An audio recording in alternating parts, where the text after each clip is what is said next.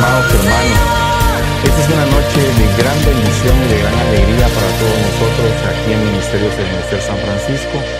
Estamos muy contentos porque eh, Premios Redención nos ha otorgado el honor de poder este año tener el premio al mejor compositor del año por este canto que compuso mi hija Génesis. Estamos muy contentos de esta bendición tan hermosa y de saber de que pues fuimos privilegiados por gracia y misericordia de Dios.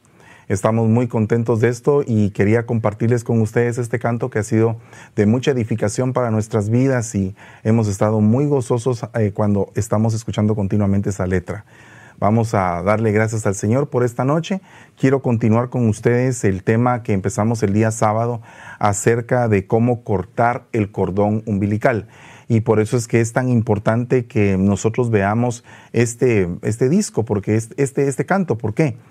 porque creo que ha habido una evolución mm, de mi parte como padre y de mi hija como hija para poder ah, ir poco a poco desarrollándose y sabiendo que en cada etapa de su vida y en, la, mía como padre, pues hemos ido eh, teniendo un desprendimiento maduro, un desprendimiento que nos ha ido ayudando para crecer, para entender la vida, para poder saber de que no tenemos siempre la misma edad, ni que tenemos siempre las mismas bendiciones, sino que conforme va uno creciendo, va teniendo diferentes dimensiones. Y el tema del día de hoy precisamente se refiere a eso, a cómo nosotros vamos evolucionando de ser una oveja a llegar a ser un ministro, de en, si en algún momento dado tenemos el llamado de Dios para poderlo hacer. No todas las ovejas van a ser ministros y también no todos los ministros son llamados ni tienen un llamado genuino de Dios.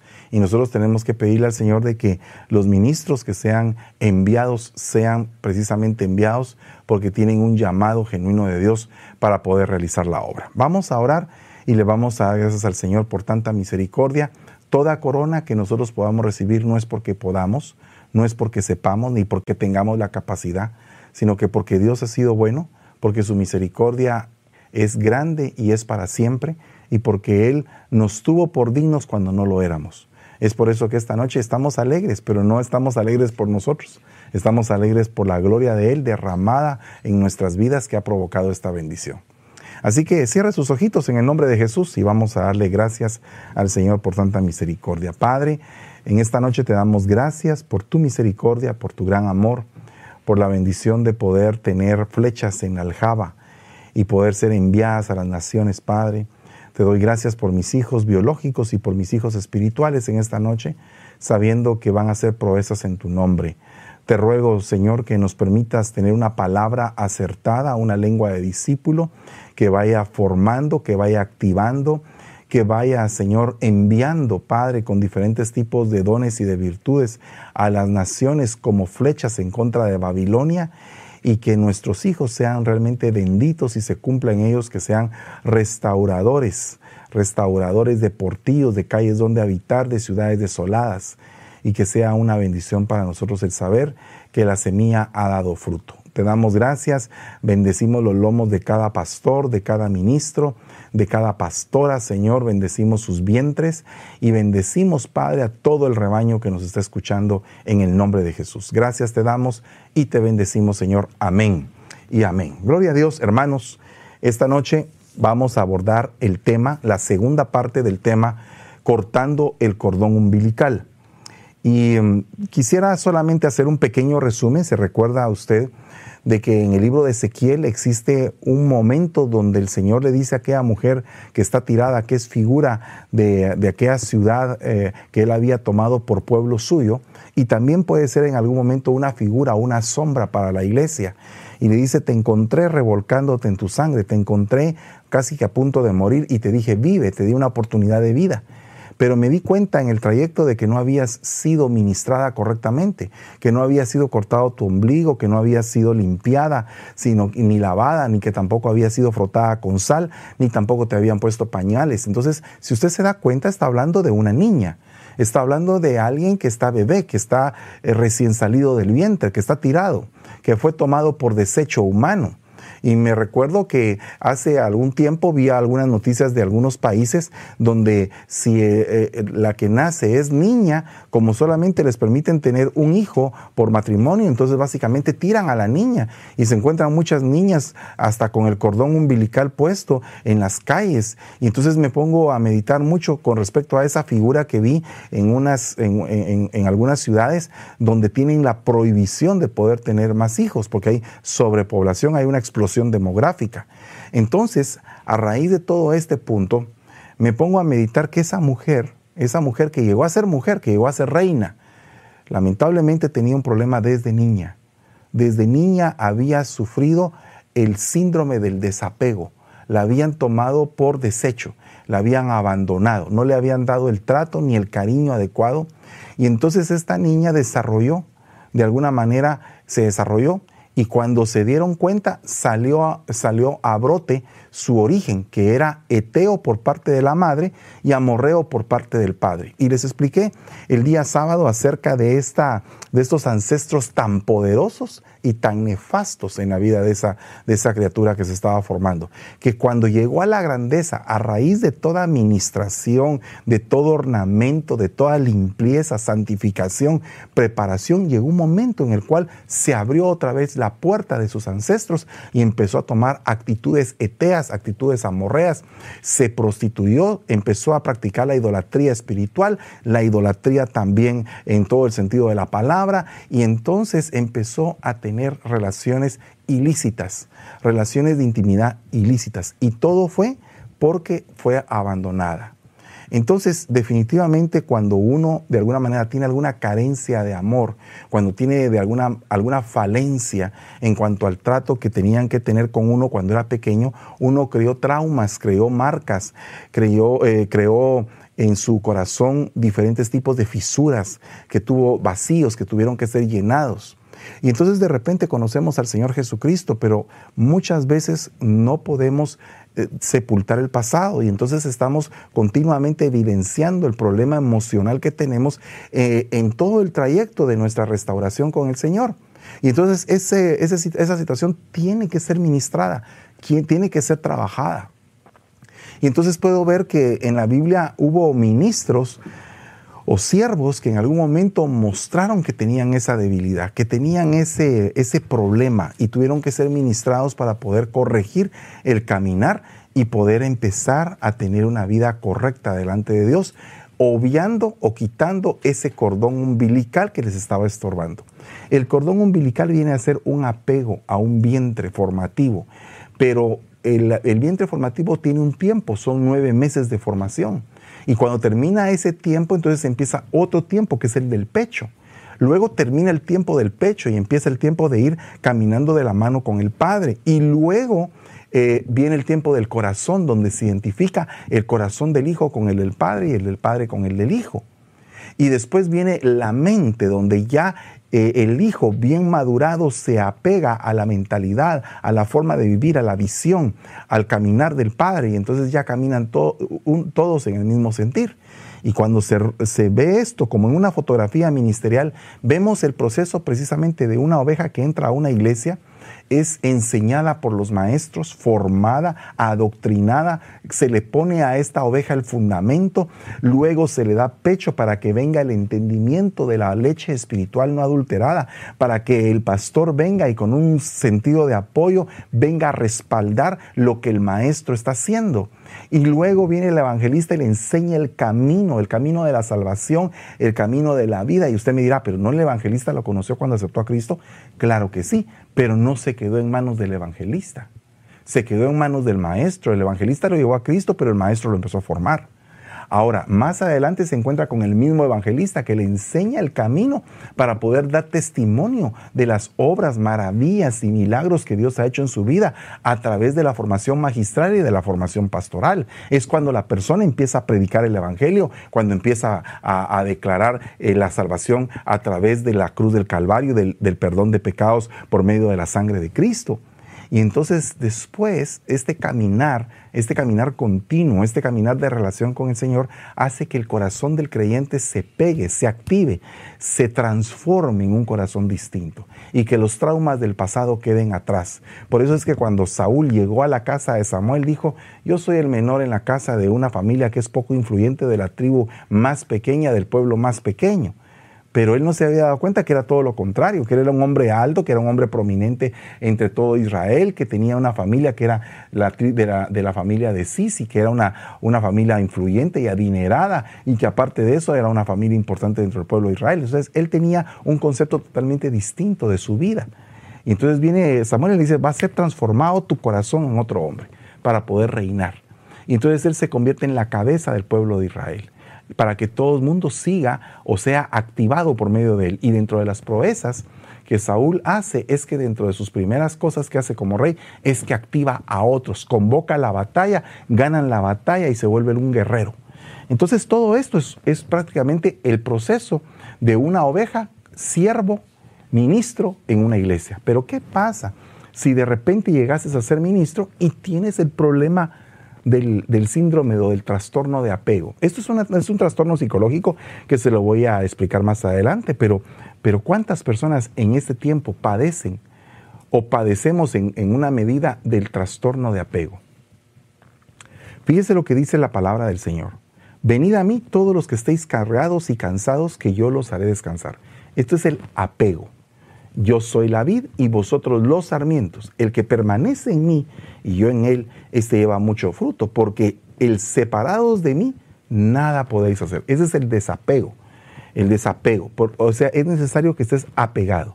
Pero el punto es que el estar apegado a tu cobertura, al ministro que te dirige o que te aconseja, no implica que por todo y a cada rato tengas que estar pidiendo permiso, porque muchas veces estás a una distancia muy grande y tienes que tomar decisiones al nivel de la autoridad que el ministro que te cubre te otorgó para que tú ejecutaras. O sea, un pastor puede delegarle a un diácono cierto departamento y dentro de ese departamento el diácono puede tomar determinadas decisiones a su nivel de autoridad.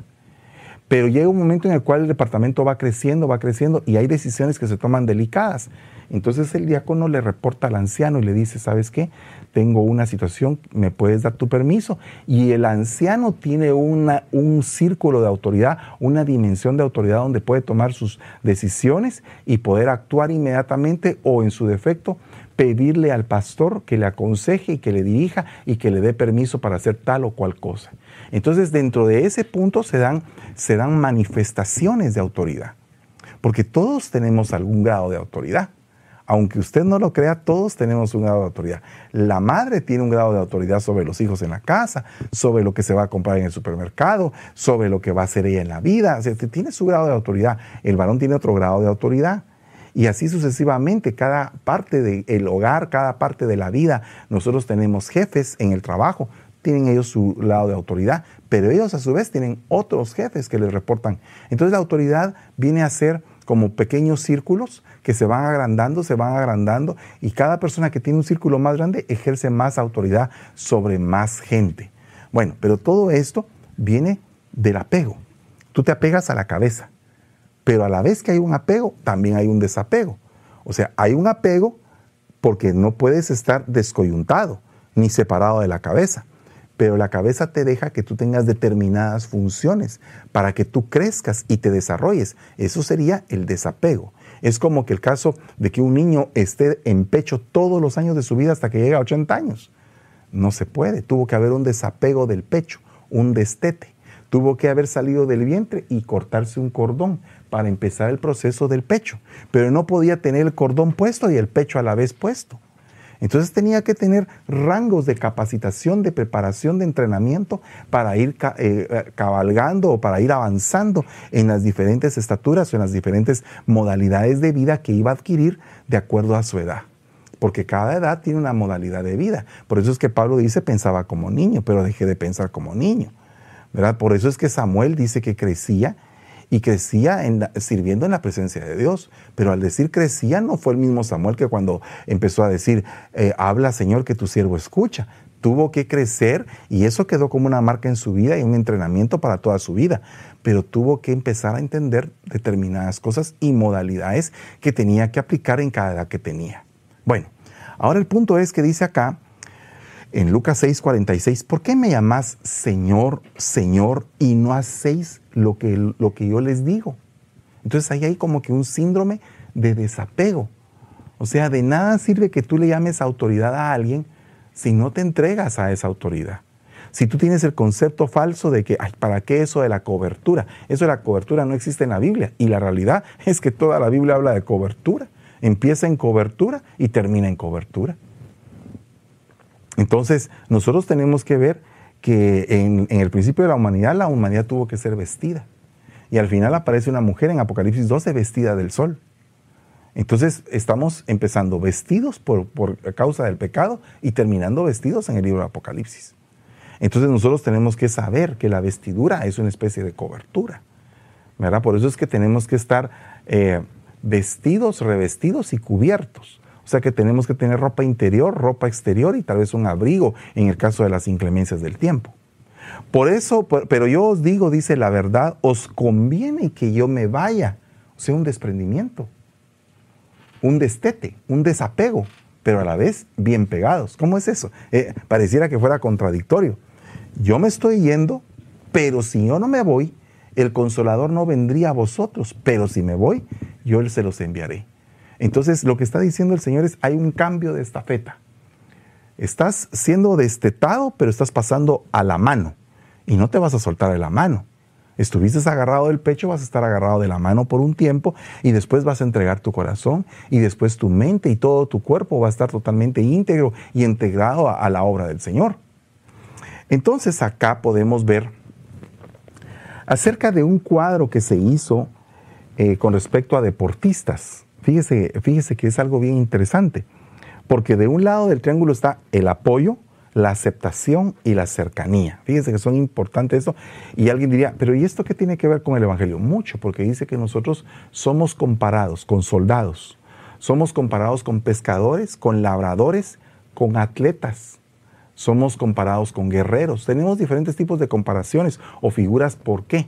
Entonces dice que el atleta se abstiene de muchas cosas con el objetivo de ganar el premio. Así también nosotros tenemos que abstenernos y buscar tener una vida santa para alcanzar el premio del sumo llamamiento, el premio del galardón que Dios trae para nosotros. Entonces nosotros tenemos que pedirle al Señor entendimiento acerca de esto. Por eso es que me gustó mucho esta, esta gráfica que les estoy mostrando, ¿verdad?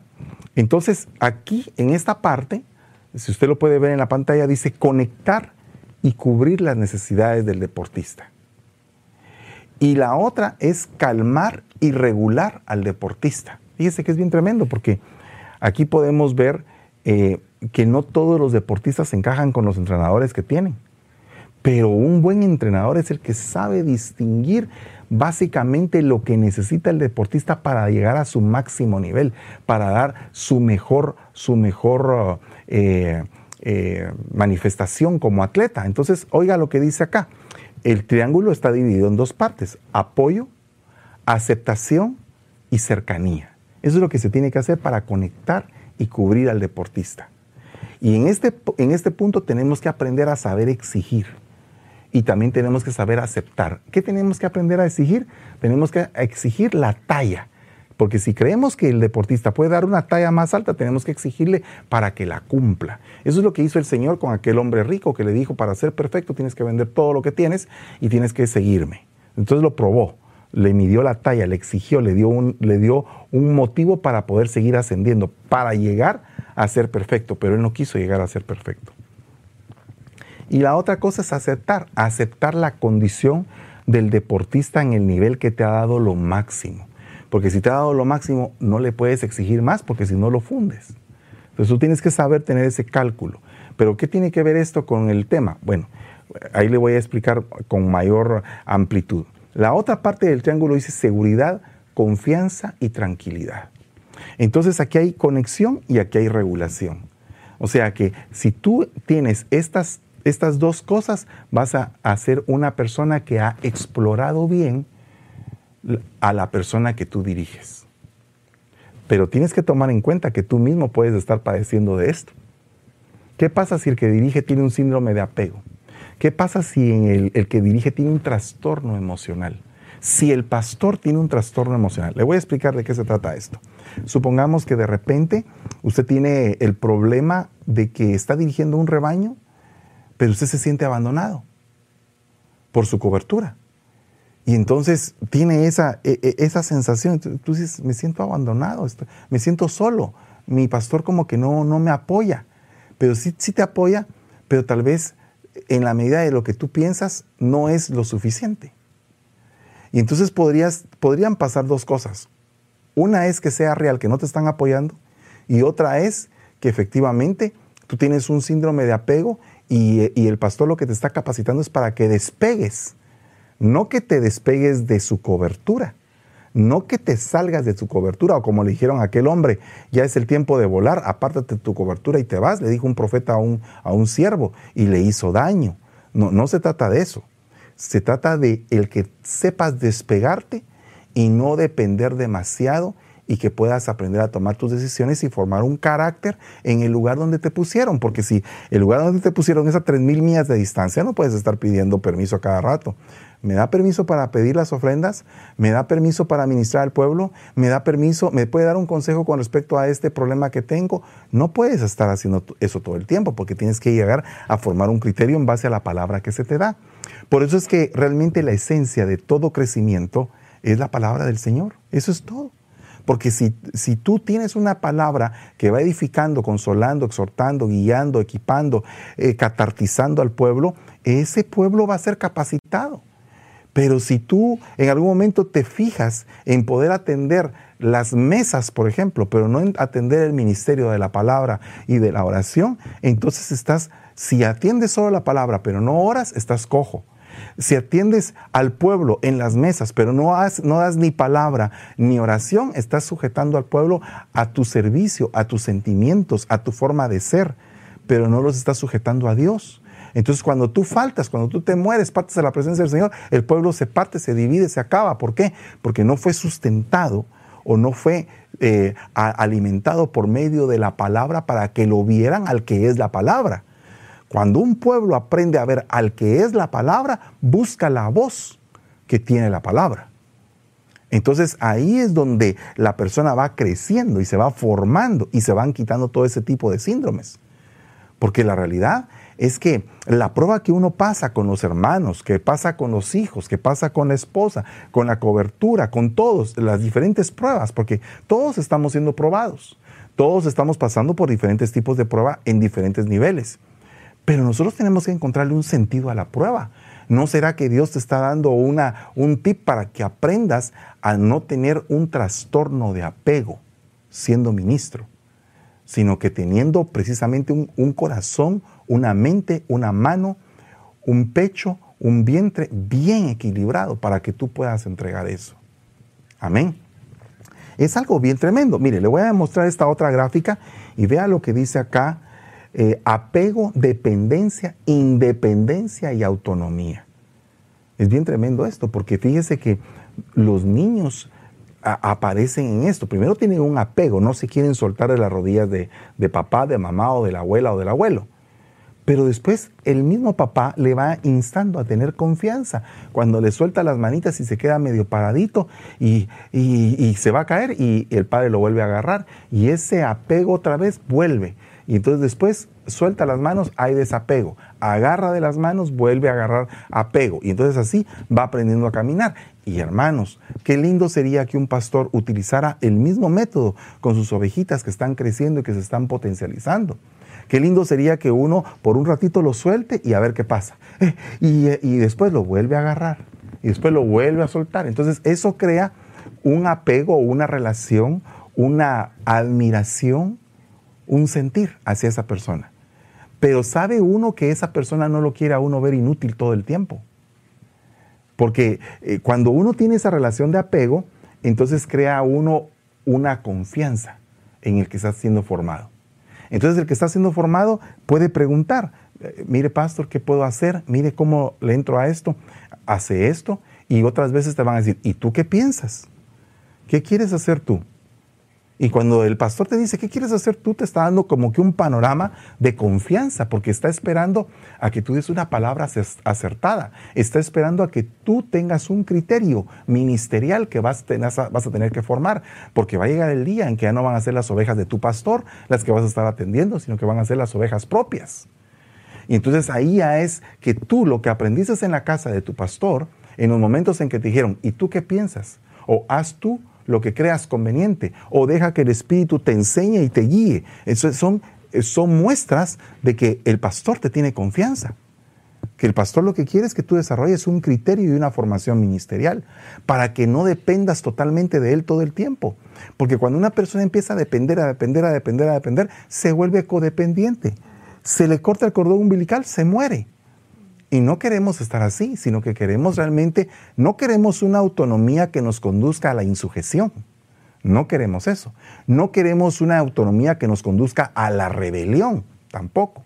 Queremos una autonomía que nos permita aprender a tener un criterio basado en lo que nuestra cobertura nos ha enseñado. Eso es algo impresionante, porque aunque esa autonomía tú sigues dependiendo, de la palabra que sale de la boca de tu, de tu cobertura. Y tú vas entendiendo el caminar que la persona lleva y tú dices, yo quiero tomar esto, quiero tomar esto. Entonces tú vas tomando grano y es como que la mujer que aquí había llegado pobre, pobre totalmente a, la, a Belén, se encontró con los campos de voz llenos y plenos de cosecha, con segadores que estaban básicamente tirando el grano, porque ya tenían tanto que tiraban el grano para dejar a la gente necesitada. Y esta persona dijo, oh, si están tirando el grano, yo tengo que ver qué hago para agarrar la mayor cantidad de grano, para que se me quite el hambre, para que se me quite la miseria, para que tenga semilla tal vez para sembrar en algún campo que a mí me den más adelante, o para hallar gracia delante de los ojos de aquel a quien yo voy a, ir a, a, cegar. O sea que esa mujer se puso a trabajar,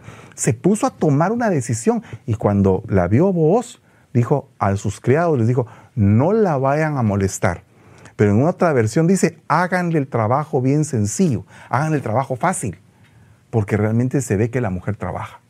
Entonces, en la medida que tú te das, en la medida que tú te vas desarrollando y vas agarrando esa autonomía, eh, eh, te dan más cosas te dan más cosas. Por eso es que aquel que ah, se arriesgó con los cinco talentos le dieron cinco talentos más y aparte de eso, aquel que se había descuidado le dieron el talento del descuidado. Entonces al que tiene más, más se le dará. ¿Y por qué será eso? ¿Por qué no será que al que tiene menos se le va a dar lo, que tiene más? No. El que tiene más, más se le va a dar. Entonces, aquí es algo sumamente importante. Eh, aquí el apego está basado en proximidad, en una base segura y en un refugio seguro. O sea que un padre a un hijo le tiene que enseñar eso. Tiene que estar próximo a él. Tiene que tener una base segura donde el hijo pueda confiar y decir, este es mi padre. Puedo contar con él en cualquier momento de prueba puedo contar con él. Entonces ese es el apego. Ahí se va a desarrollar la relación. Pero en este apego hay una conexión emocional. Es una conexión emocional del ser humano con la madre y se empieza a gestar desde el vientre. Hay una conexión entre el feto que se está formando y la madre. Oye el corazón de la madre. Es el primer, el primer sonido que un feto oye en el vientre es el corazón de la madre latiendo. O sea que él se está acostumbrando a oír esas vibraciones esa energía que tiene la madre, esas emociones, esos sentimientos, esa relación que la madre tiene con Dios, todo eso está siendo formado en el niño. Son, son, impactos espirituales, impactos emocionales que el niño está recibiendo, como cuando la madre se emociona porque el papá llegó de trabajar y el niño empieza a pegar de patadas también de alegría en el vientre. Y uno dice, pero ¿por qué está pasando esto? Porque hay un apego, una conexión sentimental, emocional entre la madre y el feto que se está formando. O sea que el feto se le transmiten las emociones, ¿verdad? Es como que dos almas en el mismo cuerpo, en el mismo vaso. Entonces es algo hermoso, el embarazo es algo hermosísimo. Entonces aquí el patrón seguro se basa en niños seguros, con conductas normales. El patrón inseguro son niños desorganizados y niños evasivos porque tuvieron un síndrome de abandono, no los agarraron y los, y los sometieron a, una, a un plan de seguridad. Cuando hay un niño que está metido en un plan de seguridad, es muy ordenado, muy seguro, empieza a hacer muchas cosas proactivas porque tiene una educación bien centrada, bien con reglas, bien definida, que le da confianza, que le da seguridad, que se siente amado. pero no se siente abandonado, no se siente traumado, desechado, no se siente insultado ni maldecido, ni tampoco se siente una basura, ni tampoco se siente un desecho, ni alguien que está sobrando en el hogar. Pero ¿qué pasa cuando el pastor ha tenido sus traumas de, niño y ahora tiene que pastorear. ¿Qué pasa cuando un Moisés tiene que empezar el ministerio tartamudo porque tuvo un trauma cuando era niño y, tenía esa, esa angustia de perder a su madre, de ser, de, en algún momento morir ahogado, esa angustia? Porque mire, eh, por muy calafateada que estuviera el cesto, me imagino que se había entrado el agua y ese niño ha de haber sentido que se estaba ahogando y esa angustia le afectó, le afectó su psiquis y entonces ahora crece niño, se vuelve un gran soldado, se vuelve un gran príncipe de Egipto tartamudo. Y tiene que decidir entre sus hermanos, el oprobio con sus hermanos, o ser llamado hijo de la hija del faraón, y prefiere estar con sus hermanos. Y entonces, ¿qué es lo que pasó acá? Entonces, eh, allí hubo traumas. Y cuando fue llamado al ministerio, empezó su ministerio traumatizado. Ahora, aparte de esto, si usted lo pone desde un punto de vista muy humano, cuando, cuando Moisés fue llevado al desierto y fue a pastorear las ovejas de, su suegro Jetro, y el, el, otro caso era ser, ser nada más y nada menos que el hijo de la hija del faraón, significa que Moisés, a la vista humana, estaba fracasado. Era un hombre fracasado, era un hombre frustrado. Y me pongo a pensar, ¿por qué? Porque tenía la dualidad materna. Él sabía que su mamá era su mamá, la, hebrea, y la otra no era su mamá, pero llevaba el nombre de la mamá, que era la falsa. Entonces, él tenía una dualidad de sentimientos, tenía un problema en su psiquis, tenía dos humanidades, una en Egipto, otra en el desierto, una en Egipto con los honores del principado y otra en el desierto con los rigores de la esclavitud. Entonces, eh, su, vida era, era dual yo me pongo a pensar si esa vida dual no provocó un trastorno de bipolaridad en Moisés. ¿Verdad? Entonces todo esto hay que verlo. ¿Verdad? Desarrollar vínculos afectivos con la figura materna y proporcionar un cuidado paterno, figura de, vinculación. La vinculación no está relacionada a la cantidad, sino que a la calidad no a concebir el mito, el mito del lazo de sangre, porque dice, yo soy tu tata porque yo te engendré, pero no te crié no es su, no es su papá. Aunque hay un lazo aparentemente de sangre, eso no implica que esa persona tenga totalmente todos los rasgos del padre, que no lo crió. Puede ser que haya tenido un padre sustituto y que ese hombre se haya entregado y que haya dado la vida por ese muchacho, aunque no era su hijo. Y este hijo reconoce más como padre al que lo crió que como padre con el que tiene lazo de sangre. ¿Verdad? Entonces, ¿por qué? Porque tal vez el que lo crió, lo crió como parte de la familia, lo creó como un ser igual a sus hermanos, que eran hijos de padre y de madre, y nunca lo menospreció, sino que siempre lo tomó en cuenta. Siempre lo, lo, jaló, lo bendijo, siempre estuvo pendiente para él. No hubo un rasgo de preferencia entre hijos eh, biológicos e hijos que no eran biológicos, sino que eran hijos adoptados, ¿no? Hubo un cariño para todos. Entonces todo eso genera vínculos, vínculos de seguridad. Pero ¿qué pasa en nuestra sociedad? Nuestra sociedad está con un gran problema, con un gran problema, problemas de divorcio, problemas de, hogares donde las familias están constituidas por personas del mismo sexo e incluso hay familias que no son solamente de marido y, y, mujer, sino que de hombre y hombre, o de hombre con hombres, o de hombre o de mujer con mujeres. Y entonces ya son cosas básicamente fuera de lo que es el entorno básico de lo que provee una estructura familiar sólida. Y el problema es que la misma familia, la que está solidificada en los principios de varón y de mujer, tienen grandes problemas. Entonces los hijos están sufriendo en familias integradas, en familias desintegradas y en familias con costumbres aberrantes fuera de la voluntad de Dios.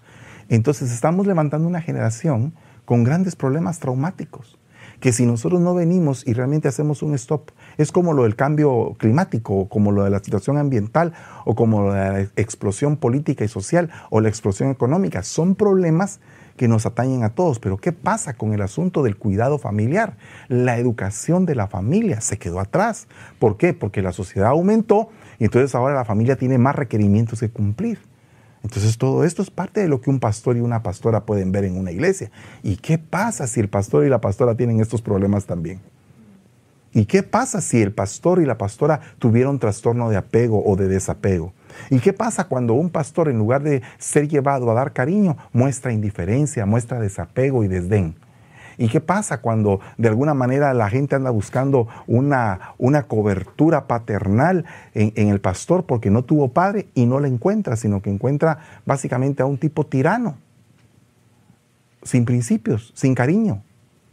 Entonces, todo esto viene a, a, mover nuestra mente en el sentido de que tenemos que pensar si como pastores no tendríamos que también nosotros ser tratados.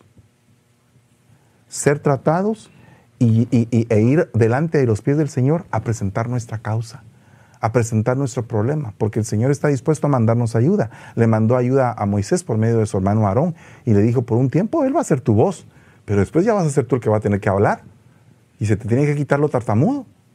¿Acaso yo no hice la lengua? Pues?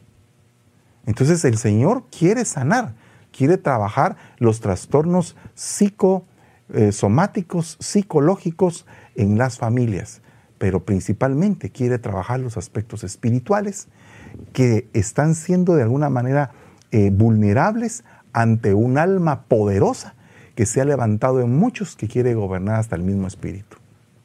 Ahora, vea lo que dice acerca de la confianza. La confianza es la base para creer lo que se puede predecir del mundo, fortalece las relaciones interpersonales.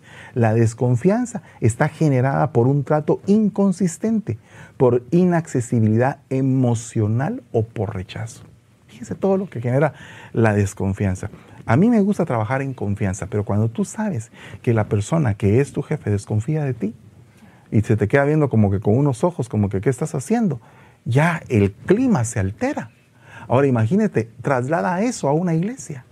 Traslada eso a una iglesia donde el pastor te mira con desconfianza. Imagínate si cómo nos ve Jesús. ¿Cómo, cómo crees tú que entró Jesús con, eh, a la casa de saqueo? Saqueo que saqueaba, ¿verdad? Y entonces que había defraudado a muchos. Pero él entró con desconfianza. Le dijo, saqueo, bájate de ahí, porque hoy en la noche voy a comer en tu casa. ¿Tú, Señor? Sí, sí, yo. Yo voy a entrar a tu casa y voy a comer. ¿De veras? Sí, de veras. Pero, pero ¿cómo es posible? Yo creo que tú puedes cambiar, saqueo. Lo confrontó, le tocó su corazón, le llegó a las fibras ópticas de su corazón. Y ese hombre dijo, pero es que no merezco tal privilegio, pero a cambio voy a cambiar. Voy a entregar esto, voy a, pagarle al que me ha defraudado, voy a, voy a hacer un cambio en mi vida. ¿Pero por qué? Porque Jesús entró a mi casa, confió en mí, creyó en mí me tuvo un, punto de confianza. Pero qué triste es cuando todo el mundo desconfía de ti. Cuando creen que no vas a dar la, talla. Cuando crees que, vas a, que van a fallar. Es triste. De ahí está la dependencia. ¿Qué pasa con la dependencia? Búsqueda de ayuda permanente. Llamar la atención. Proximidad física, pasividad, exageración de aprobación y de reconocimiento las causas, protección materna excesiva o rechazo materno. La persona que tiene síndrome de apego quiere pegarse, pero cada vez que se quiere pegar lo avientan y lo avientan y lo avientan. Entonces, Dios mío, cree, crea una ansiedad de estar apegado. Y cuando siente que se va a despegar, se, se terminó el mundo ahí.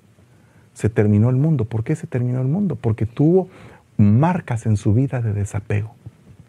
Entonces, lo contrario sería apegarse demasiado, depender y tener un cordón umbilical con el cual le dan lo poquito de lo que puede producir ese cordón umbilical, esa, ese camino de nutrición, con un poquito, ya la persona está contenta porque, porque solamente le dan la gota para sobrevivir. Entonces llega un momento en que uno tiene que venir y cortar con un hacha profética. Y si yo corto esta codependencia, yo no tengo por qué tener codependencia de nadie. Tengo que tener autonomía, tengo que depender de Dios. Tengo que creer firmemente en lo que Dios me ha dado, en que Él puede llenar mis vacíos emocionales, en que Él puede tratar con mi corazón, en que Él me puede llenar el vacío que posiblemente dejó alguien que amaba y que partió. Entonces Dios puede llenar esos vacíos, pero todo está que te estoy hablando ahorita, yo sé que muchas ovejitas están oyendo y las bendigo en el nombre del Señor. Pero estoy hablándote a ti, pastor, y me estoy hablando a mí, apóstol del Señor. ¿Para qué? Para saber si en nuestro corazón no hay síntomas de codependencia, de las cuales tenemos que ser sanadas, sanados. ¿Por qué? Porque puede ser que esa codependencia que nosotros tenemos, no a Dios, sino al hombre, le esté afectando al rebaño. Entonces tenemos que empezar a entender lo que es la autonomía, el libre albedrío, el poder que Dios te da por medio del consolador, de que Dios te dice, me voy a ir, pero conviene que yo me vaya para que venga el consuelo. O sea, te vas a sentir separado de mí, te vas a sentir, pero el consolador va a hacer lo contrario, te va a pegar a mí, pero en otra dimensión. En una dimensión donde tú puedas operar con poder y que sepas que yo estoy obrando dentro de ti y que yo voy a estar contigo todos los días hasta el fin del mundo. Entonces imagínate esa seguridad tan hermosa que Dios nos da a través de su Hijo Jesucristo. O sea, Él nunca nos va a abandonar, nunca nos va a dejar, Él va a estar con nosotros. Él nos va a sacar y nos va a preparar como una virgen pura, sin mancha y sin arruga, irreprensible, santos. Yo quiero eso. Yo quiero que tú anheles ese punto y que cortemos en esta noche todo cordón umbilical que en algún momento nos esté fastidiando, un, cualquier síntoma de codependencia. Eso se tiene que romper hoy. ¿Tú quieres eh, que hablemos de liberación? Esto es un tema de liberación. Tienes que romper con ese ombligo y tu ombligo tiene que potencializarse a convertirse en el ombligo del cantar de los cantares, que es una taza redonda con vino mezclado, rodeado de trigo. Entonces tu ombligo tiene que tener vino y trigo, pan y vino. ¿Qué significa eso? Que en tu ombligo tu dependencia está del cuerpo y de la sangre de Cristo, solamente de ahí. Tu dependencia está sustentada en el pacto de sangre más grande, más poderoso que hay Jesucristo en la cruz del Calvario derramando su vida para que tú tuvieras vida, secando Dios al árbol verde y dándole vida al árbol seco. Que la savia, que la sangre del árbol verde que está siendo derramada entra a tu sangre, a tu torrente sanguíneo y te da vida. Tú que estabas muerta, le dice, yo te dije, vive. Tú que estabas revolcándote, no te habían cortado ni el ombligo, yo te dije, vive y voy a hacer un tratamiento contigo para llevarte a la grandeza, solamente no te llenes de soberbia. Y entonces dice aquí la autonomía, hacer todo lo posible para que el niño, a pesar del cariño, no se ligue a ellos, sino que vaya adquiriendo su propia libertad. Libertad no significa libertinaje, libertad no significa berrinche, no significa rebeldía ni desobediencia. Libertad significa equilibrio. Significa que tú vives aquí en Estados Unidos, eres un, estás en un país libre, pero no puedes hacer lo que se te da la gana. No puedes venir y agarrar tu carro y chocarlo contra un poste así de porque quieres tú tener libertad. No. Te ponen un ticket y te meten a la cárcel. Aunque hay libertad, pero hay una libertad condicionada. Entonces nuestra libertad en Cristo está condicionada a hacer lo bueno. O sea, dentro de un parámetro, como le dijo el Señor al hombre, tú puedes comer de todos los árboles, hijo. Todos los árboles. Mira, fíjate bien, todos los árboles puedes comer, pero ese que está ahí, ese no puedes comer. Ah, él quería el que no podía comer, a pesar que tenía todos los que podía comer. Tenía el árbol de la vida y prefirió comer el otro árbol y, dejó abandonado el fruto del árbol de la vida. Ahora, ¿cuántos de nosotros no en algún momento podríamos dejar el fruto del Espíritu Santo? El amor, por ejemplo. ¿Cuántos de nosotros podríamos ser atacados en el amor? En la paz, en el gozo, en la benignidad. ¿Cuántas personas han dejado de ser benignas? Ay, eh, dice la Biblia, en el último tiempo se enfriará el amor de muchos. ¿Y por qué? ¿Y por qué? Por el aumento de la iniquidad. O sea, la gente va a ser tan mala que a la gente que quería hacer lo bueno ya no le dan ganas de hacer nada bueno porque la gente se volvió mala. Ahora, hágate cuentas que tú quieres darle algo bueno a alguien y ese alguien, cuando le das algo bueno, te resulta mal, te resulta perverso, malo, te responde con maldad. Entonces dice, no, ya no quiero hacer nada. Pero eso es precisamente la obra diabólica. ¿Por qué? Porque no se supo trabajar y entender lo que es el amor de Dios. Entonces aquí, a autonomía. Hacer todo lo posible para que el niño, a pesar del cariño, no se ligue a ellos, no se ligue una ligadura, sino que vaya adquiriendo su propia libertad. Separación, individuación, separación del yo del niño con la madre, individualización de los logros y las características individuales. Proceso para adquirir conciencia, para separar lo bueno y lo malo de su propia existencia. Ruptura de simbiosis de la fusión que tenía con la madre. Yo no sé si usted se recuerda el día que fue por primera vez a la escuela que se le prendió a la mamá, o, tal vez no. Usted tenía un criterio muy, muy autónomo y, usted entró a la escuelita sin hacer ningún problema. Pero en mi caso, cuando yo eh, quería entrar a la... me prendí de mi mamá y no me soltaba y pegaba de gritos y no quería irme. ¿Y qué pasó después? Al día siguiente me llevó mi papá. Entonces cuando me llevó mi papá, ya no obtuvo la oportunidad de hacer todos esos tipos de gritos. Porque iba papá y si papá se enojaba era un problema. Entonces, tiene que haber una entrega de estafeta entre padres, profesores, profesores y padres.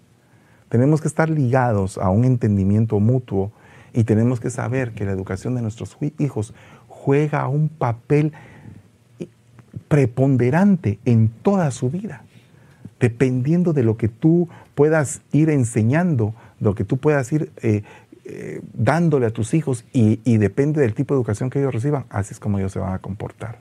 Ahora, aquí venimos a un punto, porque somos pastores y tenemos hijos espirituales.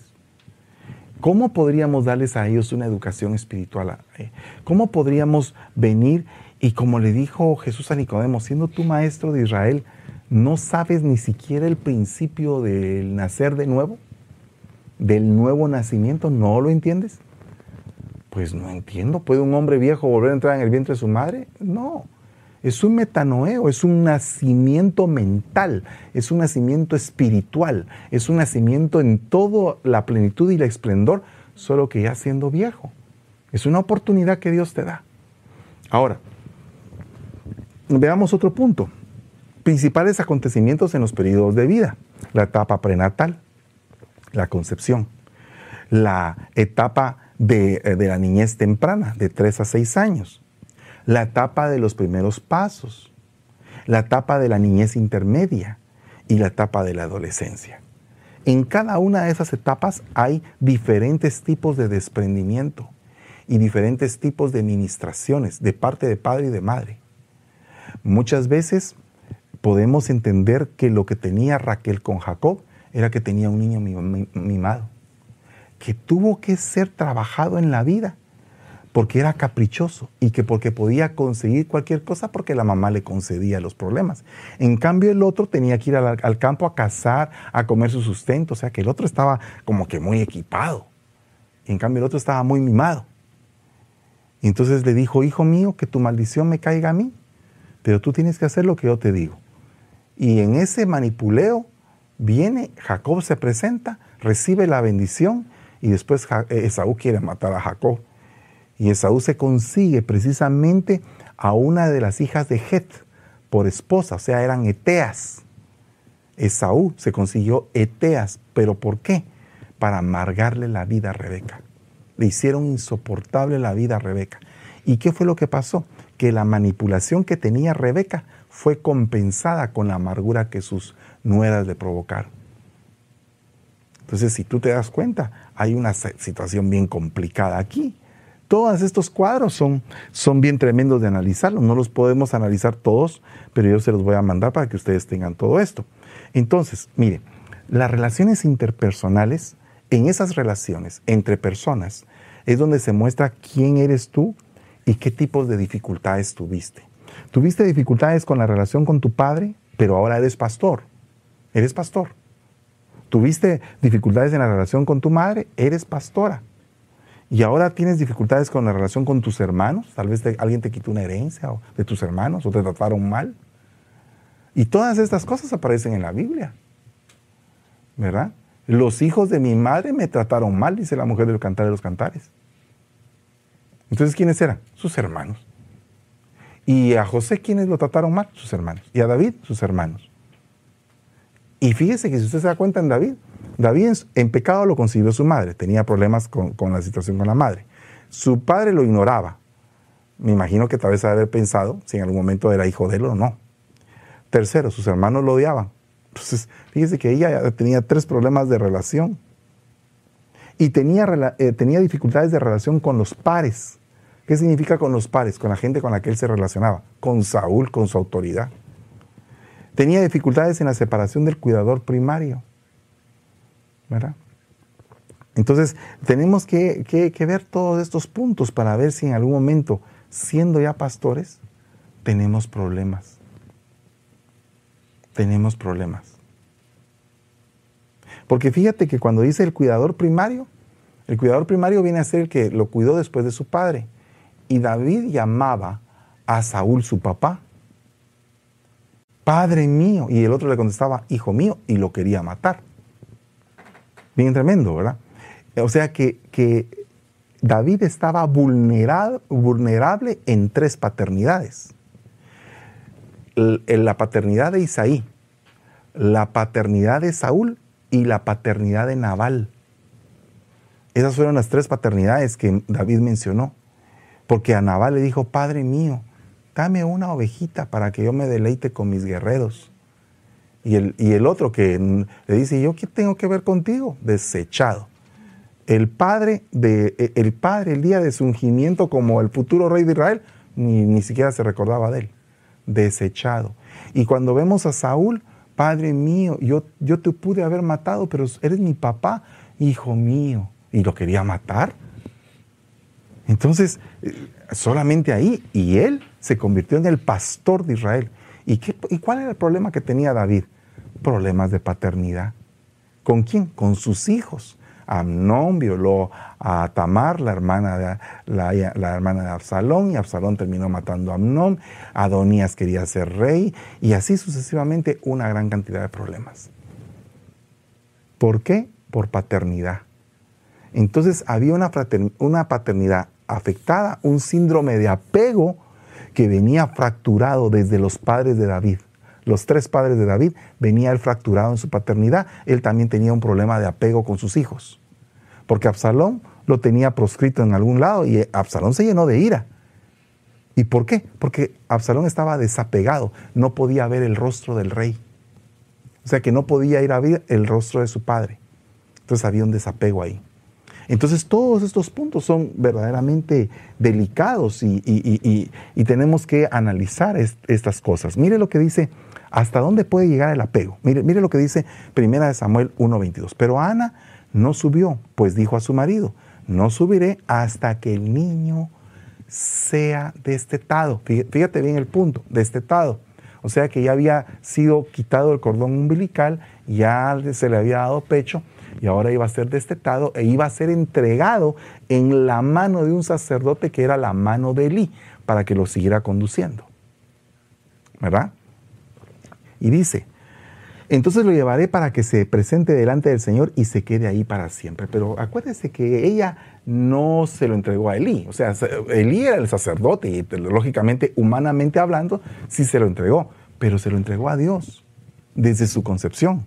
Era un hijo dedicado a Dios. Vale. Y dice 1 Samuel 2.21.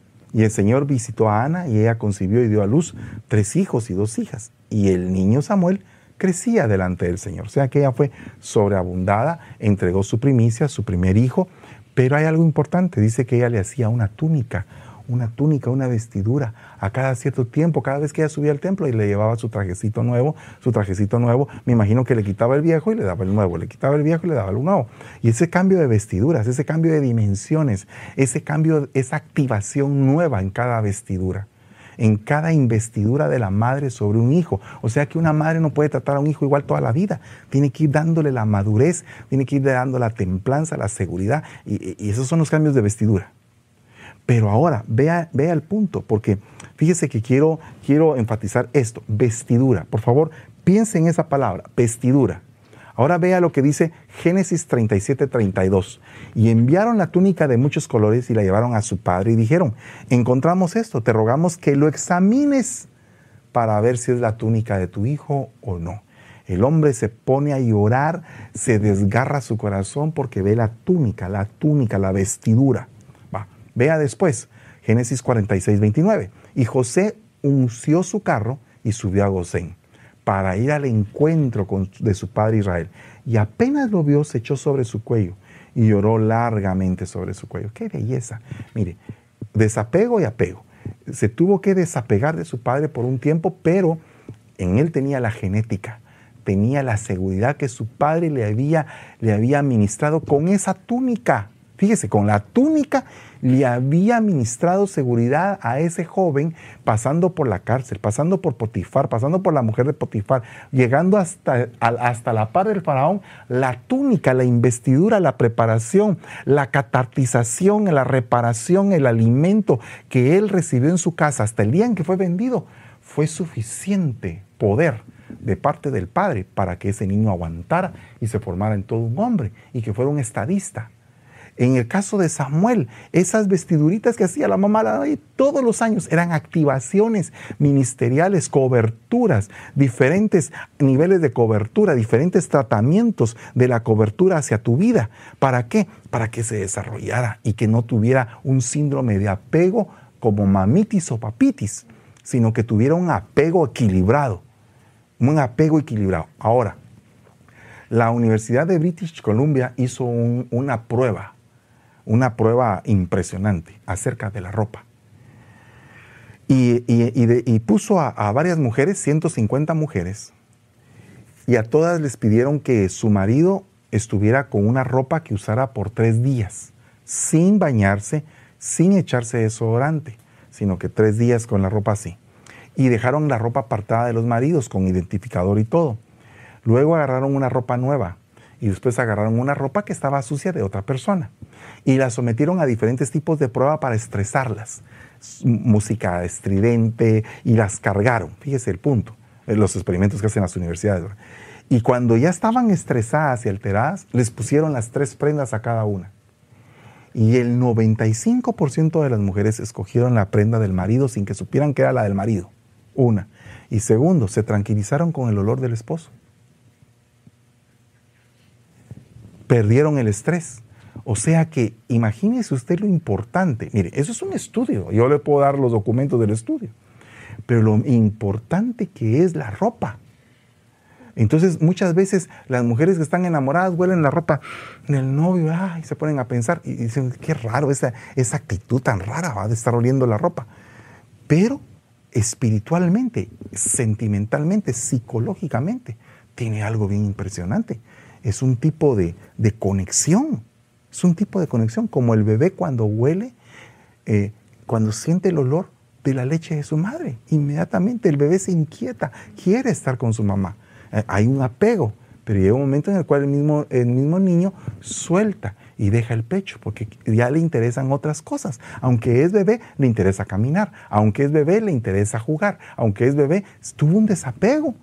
Y ese mismo desapego se va dando en diferentes secciones de la vida. Ahora, esto como pastores nos debe de interesar, porque nosotros debemos de, si nosotros debemos lo siguiente, mire lo que le voy a decir, si nosotros debemos de realmente saber cómo estar apegados a una cobertura.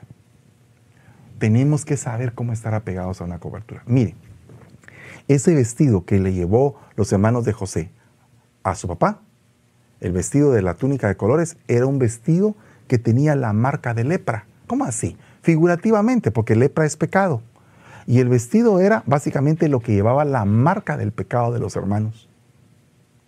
La marca del pecado de los hermanos lo llevaba las vestiduras que le presentaron a Jacob. ¿Por qué? Porque era una mentira. Habían matado un siervo para poder llenarla de sangre y presentársela a Jacob despedazada. Entonces llevaba una marca de lepra ese vestido. Entonces hay conexiones sentimentales que están unidas por marca de lepra. Tenemos que ser cuidadosos y ser limpios de todo esto. Ahora, el punto para terminar, porque se me fue el tiempo y porque vienen las preguntas, es que tú tienes como pastor que saber cuál es la relación que tienes que tener con tu cobertura. Porque si nosotros vamos a ministrar paternidad, debemos de ser padres. Y cuando nos vemos como padres, sabemos que a pesar de que tal vez hemos hecho nuestro mejor esfuerzo, tenemos muchas falencias. Entonces tenemos que pedir al Señor misericordia. Así que vamos a orar en el nombre de Jesús y después van a venir las preguntas. Les agradezco muchísimo que me han puesto atención. El próximo lunes veremos la tercera parte de este, de este punto, porque el cordón umbilical es bastante largo y hay que ver una gran cantidad de circunstancias que se dan que todavía faltan explicarlas. Así que cierra tus ojitos y proféticamente vamos a ir cortando este cordón umbilical si en algún momento se ha manifestado a tu vida ya siendo ministro o sierva o estás en algún cargo en la iglesia o incluso eres ovejita y está afectando tu cordón umbilical en tu casa. En el nombre de Jesús, ahora agarra un hacha profética y dice, Señor, yo corto el cordón umbilical de mi vida en el nombre de Jesús. Declaro por la sangre de Cristo que soy libre de toda codependencia que soy libre de estar atado sentimentalmente, sino que debo de estar sumergido en el poder de tu Santo Espíritu, dar un amor equilibrado, dar un cariño equilibrado, una paternidad equilibrada, una jefatura equilibrada, Señor. En el nombre de Jesús, despeja de nosotros todo trauma de abandono, todo trauma de desprecio, de menosprecio, de maldad, de incertidumbre, de miedo, Padre, toda tristeza o soledad o amargura que ha marcado nuestra alma cuando éramos jóvenes, cuando éramos niños. En el nombre de Jesús, ahora, ahora lo llenamos por el poder de tu Santo Espíritu, Señor. Nos acogemos al consolador de nuestras almas, al que llena todo vacío, al que llena todo vacío y puede ministrar nuestra alma totalmente y puede liberarnos de todo tipo de cordón que nos esté afectando. No, no vamos a estar apegados de una mala manera, vamos a estar apegados por convicción, por libertad, por dominio propio, por equilibrio y por madurez espiritual. En el nombre de Jesús te damos gracias y te bendecimos, Señor. Amén y amén. Gloria a Dios, hermanos amados. Aleluya, gloria a Dios. Que Dios me los bendiga. El día de mañana tenemos escuela profética, así que espero en Dios que podamos estar en contacto. Eh, tenemos ahorita en este momento, en un momento, ya las preguntas por vía Zoom. Que Dios me los bendiga y tenemos dos preguntas que ah. entraron por Zoom que los hermanos están esperando la respuesta y quisiéramos hacerlas. Ah, bueno, entonces quieren hacer una de las preguntas. Bueno, entonces las preguntas ahorita, hermanos. Aleluya. Entraron dos de ellas. Gloria a Dios. Entraron preguntas por otros lados. Amén. Elías acabó con los profetas de Baal, pero al escuchar la voz de Jezabel tuvo miedo. ¿Será que él tendría problemas con la figura materna? Sí, es muy probable que sí. Definitivamente eh, es muy probable que sí, y yo lo puedo ver también en el momento de, la relación de él con Eliseo. Elías no era una persona muy apegada, Elías era una persona como que distante. ¿Qué tengo que ver yo contigo? Yo te lancé el manto porque a mí me lo mandó el Señor, como, y lo voy a parafrasear, me lo mandó el Señor para que te lo lanzara, pero eso no significa que estés tan apegado a mí.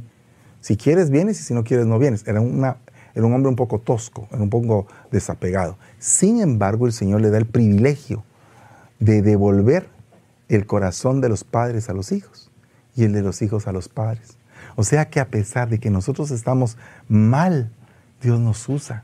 ¿Y por qué le digo estamos mal? Porque de alguna manera, más de alguna cosa todavía no ha sido liberada. No significa que estemos mal, ¿verdad? Sino que significa que estamos con nuestras debilidades como seres humanos, con nuestros traumas.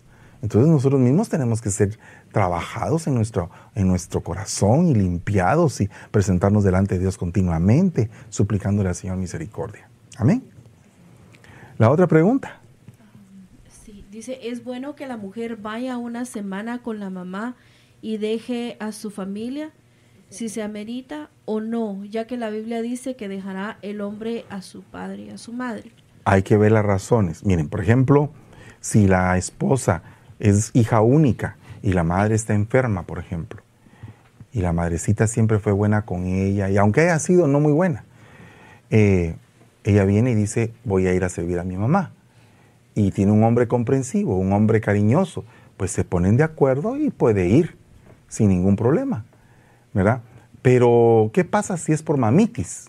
Ahí habría que entrar en un proceso de administración para cortar ese cordón umbilical y enseñarle a ella cuál es el equilibrio adecuado. Porque porque si tiene mamitis no creo que sea ni beneficioso para ella, ni tampoco es beneficioso para los hijos que ven el ejemplo de la madre y ven la mamitis de la madre y sin duda, si ella, si la madre tiene mamitis con la abuelita de ellos, pues ellos van a agarrar mamitis con ella y entonces va a ser un cordón umbilical en tres, en tres dimensiones. Entonces hay que ver equilibradamente.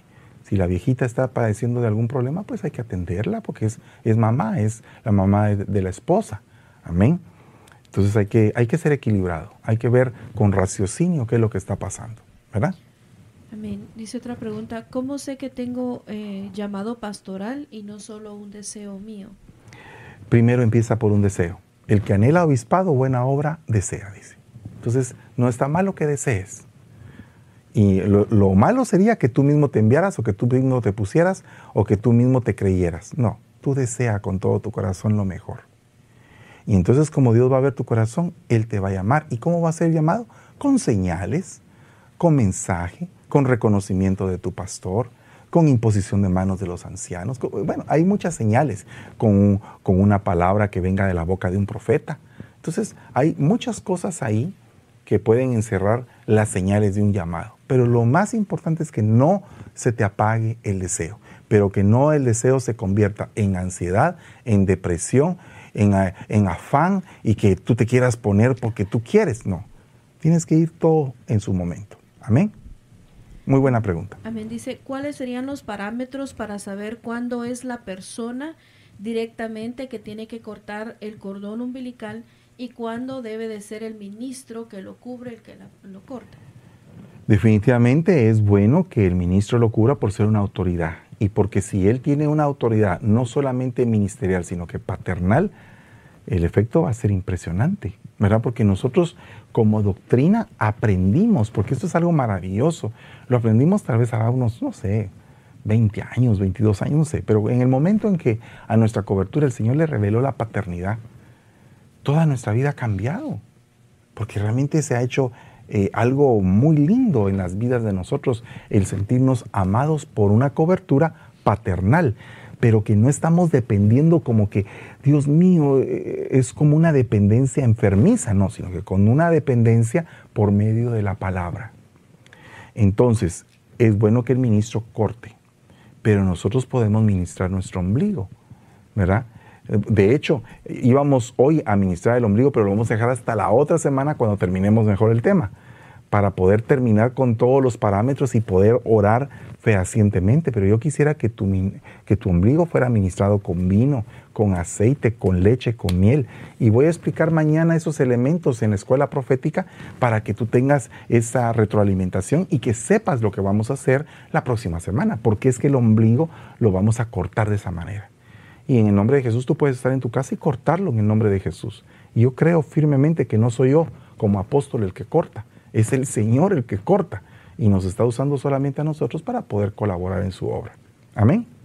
Dice, David fue un gran rey, pero él como padre no supo cómo dirigir a sus hijos. ¿Será que él cargaba con el problema del desconocimiento de su padre en su juventud?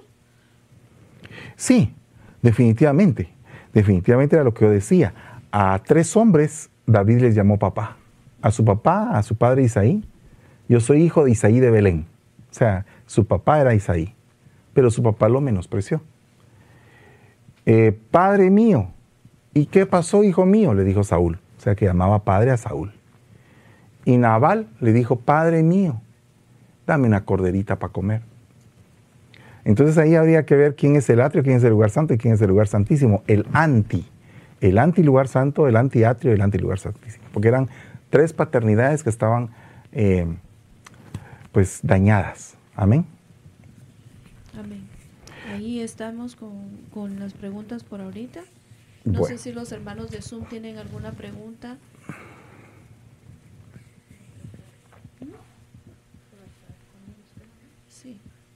Yo creo que ahí estamos Bueno, mis amados, que Dios me los super bendiga. Les agradezco mucho su atención. Gracias por estar siempre en contacto con nosotros. Vamos a pedirle al Señor misericordia siempre para que nos dé el entendimiento, ¿verdad? Porque lo más bonito de todo esto es que siendo vasos de barro, tenemos un tesoro adentro. Y eso que no se te olvide. Tú por fuera puedes ser un vasito de barro, pero tienes el tesoro de la palabra de Dios adentro. Así que gloria sea al Señor porque Dios nos usa y nos usa a todos. Amén. Que Dios te bendiga y pasa feliz noche.